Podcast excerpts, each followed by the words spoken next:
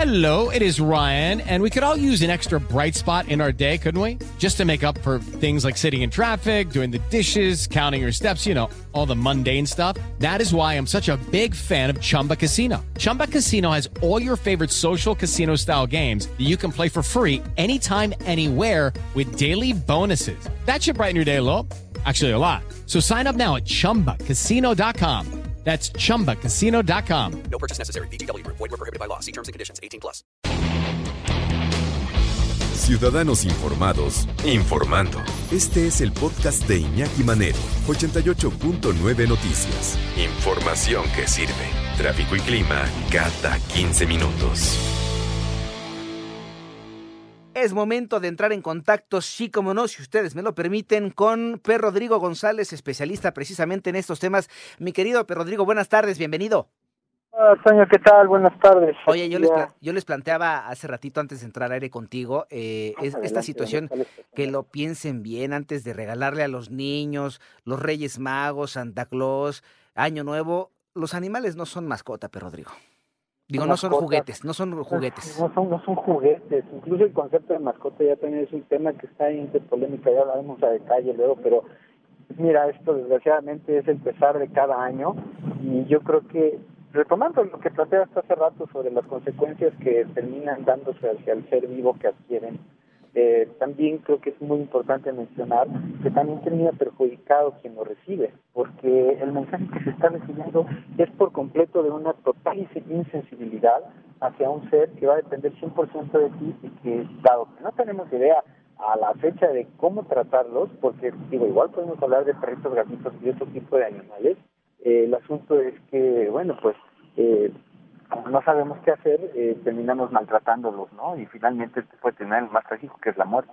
Oye, recuérdanos por favor así de entrada para que los eh, Reyes Magos, Santa Claus y todos los demás que nos están escuchando en este momento eh, escuchen un poquitito y pongan atención, tengan conciencia de lo que pudiera pasar con los perritos en particular, si se les ocurre hacer de ellos un regalo para el niño, para la niña, que, que no, no tienen y no tienen por qué tener porque son muy pequeños, digamos, esa conciencia de responsabilidad. ¿Qué cuidados requieren estas mascotas? Mira, lo que pasa es que como cada especie es diferente, este, tendríamos que entrar a detalle en cada caso, pero lo que creo que vale mucho la pena mencionar básicamente es el hecho de que en principio de dónde los adquieren ya crea con toda seguridad este, el riesgo de que incluso mueran en pocos días. Eh, insisto, puede variar la especie animal, pero aquí la cuestión es que como de entrada no tenemos idea de con quién tratamos, este, pues va a terminar mal la historia. Yo creo que aquí de lo que se trata es que se tome en consideración si realmente los niños están preparados para hacerse cargo de un ser vivo y que no termine no solo en medio de maltrato, sino en un abandono total, porque terminará normalmente en una azotea o en la calle. Híjole, los perritos abandonados, sí tienes toda la razón. Hace unos días me preguntaban, porque yo tengo un, un, un perrito, que salí a caminar con él y me preguntaban, oiga, ¿y, ya este lo cruzó? Eh, La, la verdad es que no lo he hecho, pe- pero no lo he hecho intencionalmente porque eh, yo ya no quiero que existan más animalitos, ¿no? Que de repente por ahí están y les aburren a sus dueños o no tienen tiempo de atenderlos, pero Rodrigo. Eso que tú planteas es la base de la, literalmente la solución, por mucho, de la sobrepoblación que ya existe, el, el- el cruzarlo, sin duda alguna, ¿no? Eh, y dado que ya hay muchos también, muchos de ellos también en albergues, este, yo creo que aquí la opción precisamente es que el regalo ideal sería que llevaran a sus hijos a un albergue, porque ahí va a vivir una experiencia en la que realmente se va a vincular con los animalitos, eh, pues con el pasado terrible que tuvieron, con la estabilidad emocional en la que se encuentran ya en ese lugar, y al momento en que se haga la relación mágica con, el perrito que, que, que, suelen ser ellos los que nos escogen, es donde el niño va a empezar a, a, verse envuelto en valores increíbles, son indescriptibles, y va a salvar una vida. O sea, imagínate que lo que reciba finalmente este, sea un ser que va a estar agradecido de por vida por estar con él, pero él lo escogió, ¿sabes? Es como cuando finalmente también se llevan a los niños a las tiendas de juguetes, y ese es el tema, ¿no? Que se están tratando a seres vivos como objetos, se les pone un precio, y ya que el niño escoge este, espera ilusionado que llegue a sus manos en la fecha, ¿no? A ver, Pues tú, aquí, a, sí. A, ver, ¿tú qué piensas de lo que voy a decir? Uno de los principales factores que termina por hacer que los eh, que las personas se arrepientan de tener a un perrito y, por ejemplo, cuando se los entregan a sus hijos es, ¿sabes qué? Tienes que enseñarte porque tienes que limpiarle al perrito. Y cuando los chavos, ya no voy a hablar de niños porque tendríamos que pensar también en eso, cuando los chavos se dan cuenta lo que implica tener el aseo para los animales, ya lo piensan dos veces, pero Rodrigo. Y va más allá del aseo, porque finalmente estamos hablando de un ser vivo, insiste, y repito esto constantemente, porque somos muy necios en adquirir algo que no entendemos. O sea, desgraciadamente hay gente, por ejemplo, que ya se hace de bichos, llámense insectos, reptiles, eh, otro tipo de elementos que terminan muriéndose, ¿no? Eh, entonces la responsabilidad va más allá de la higiene porque hay que alimentarlos y hay que convivir con ellos. De ahí la importancia de saber cuáles son las características de la especie, porque hay unos que requieren, por ejemplo, cierta temperatura, cierto espacio y cierta actividad físico-mental. Y al no poderse ver envueltos en esto, eh, se desarrollan traumas, comportamientos que pues, terminan dañando a la persona con la que viven y el mismo animalito, porque es como cuando planteamos un animal en el zoológico, termina cayendo en actitudes autodestructivas, ansiedad, agresividad, porque no está en el ambiente natural que le corresponde. Y los perritos que, y gatitos, que son como los más comunes a los que solemos escoger como nuestros eh, mejores amigos en casa, eh, terminan, insisto, teniendo comportamientos que al no entender nosotros por qué se dan, decidimos literalmente eliminarlos, es decir, nos deshacemos de ellos, los echamos a la calle o los mandamos dormir. Generalmente nosotros pensamos como, como los futuros dueños, por así decirlo, ¿no? De, de un animal. ¿Qué necesito? ¿Qué quiero? ¿Qué me gustaría? ¿O qué le gustaría a mi hijo o a mi hija? Pero ahora vamos a plantearlo al revés. ¿Qué necesita en todo caso? Y lo hago con toda intención. ¿Qué necesita un perro para pensar en una vida feliz? Para que el perro sea feliz. Si yo estoy buscando alguna mascota, algún perro, ya me corregiste, no mascota, pero estoy buscando algún perro y quiero tenerlo conmigo, también tengo que pensar en las necesidades del perro. Básicamente, porque yo, yo plantearía esto desde la misma perspectiva que podríamos tener respecto a tener hijos. Yo tengo dos hijas, por ejemplo, y no me interesaba tenerlas por la responsabilidad que atañe. Uh -huh. eh, y porque ya he entrado en el tema, me doy cuenta que no tengo idea, ¿no? Y cada etapa de estas criaturas te exige un conocimiento nuevo. Y como cada individuo es diferente, no puedes generalizar ideas o maneras o formas o métodos, aunque existan. La cuestión es que, y sobre todo con los hijos, lo que sucede es que hay también un rollo genético, es decir, uh -huh. son mucho lo que somos, ¿no? Con un perrito lo que sucede, eh, incluso con los gatitos, es que estás topándote con especies que son mucho más sabias por simples, porque no se manejan bajo, bajo la lógica, pero dentro de su instinto, dentro de su pureza, su buena onda, este, desgraciadamente la mayoría de los que se adquieren en estas épocas vienen de lugares que son completos infiernos. Uh -huh. Entonces, dentro del lugar donde nacieron... A pesar de ser cachorros, ¿eh?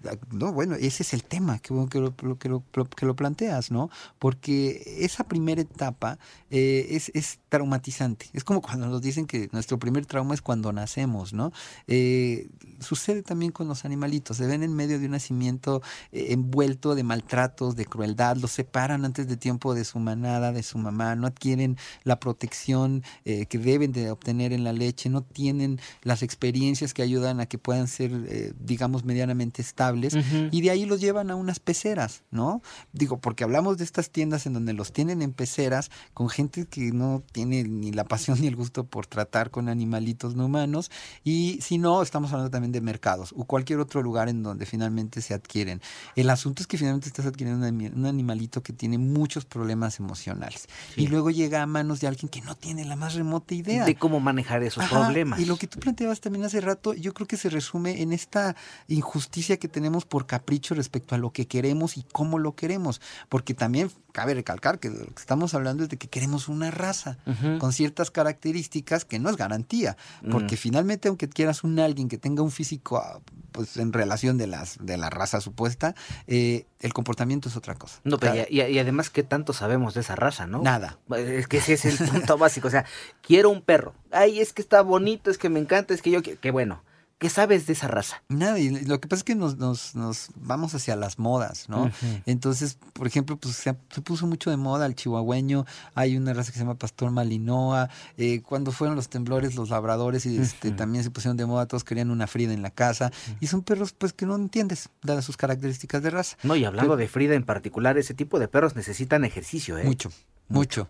Y ahí, y ahí entramos siempre en esto eh, que suelo platicar mucho con Iñaki sobre el trabajo mental más que físico. La cuestión es que cuando recibes un cachorro en estas épocas, no sabes qué hacer con él dada su energía, porque es un niño. Entonces pones a un niño con, con otro niño, Híjole, básicamente. híjole. Y quieres que se haga responsable el niño del otro niño. Pero si no puede con él mismo de entrada, no pueden los, los mismos padres con sus niños. Sí, ¿no? cierto, cierto, cierto. ¿Cómo traes a otro ser vivo de otra especie? Es como traer a alguien de otro planeta y le dices a tu niño, pues ahí está tu marciano, a ver, ver, hazle ¿cómo cómo"? ¿no? Y el marciano empieza a hacer del baño y empieza a destruir y empieza a ser ansioso, puede que sea un poco agresivo, este, ¿y qué haces?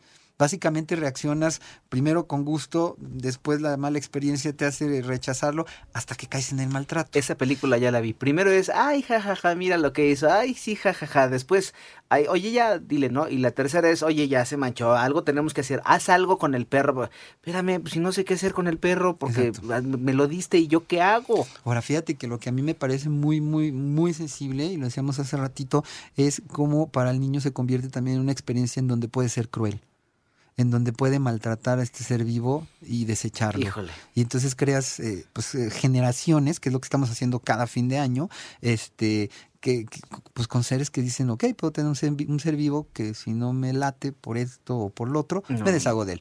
Y el día de mañana esto se repite en comportamientos de relaciones humanas, llámese con parejas, familia en general.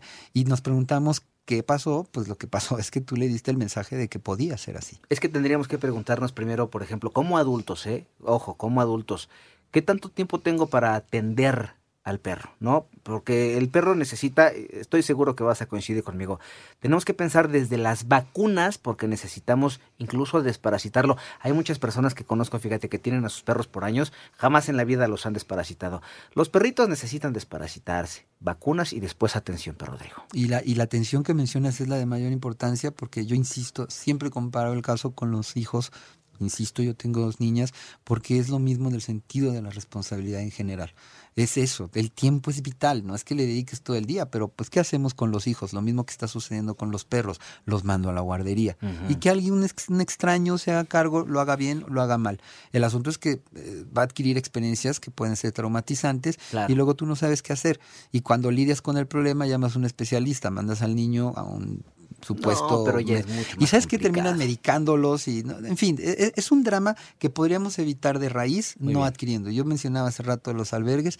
Lleven a sus niños a los albergues a Por cierto, con ¿dónde perros. está tu albergue? Yo estoy en el Ajusco. Si se comunican conmigo en mis redes sociales, Por yo les doy los datos y ahí Venga. con gusto los recibimos en esta época, sobre todo para que hagan ahí su... ¿En qué redes sociales te localizamos? Nos va a ganar la pausa. Eh, estoy en, en YouTube como Perrisección 2 con número y en Facebook como Ladridos Ayudando 2 con número. Tuvimos el gusto de recibir en cabina a Rodrigo. Yo soy Pepe Toño Morales.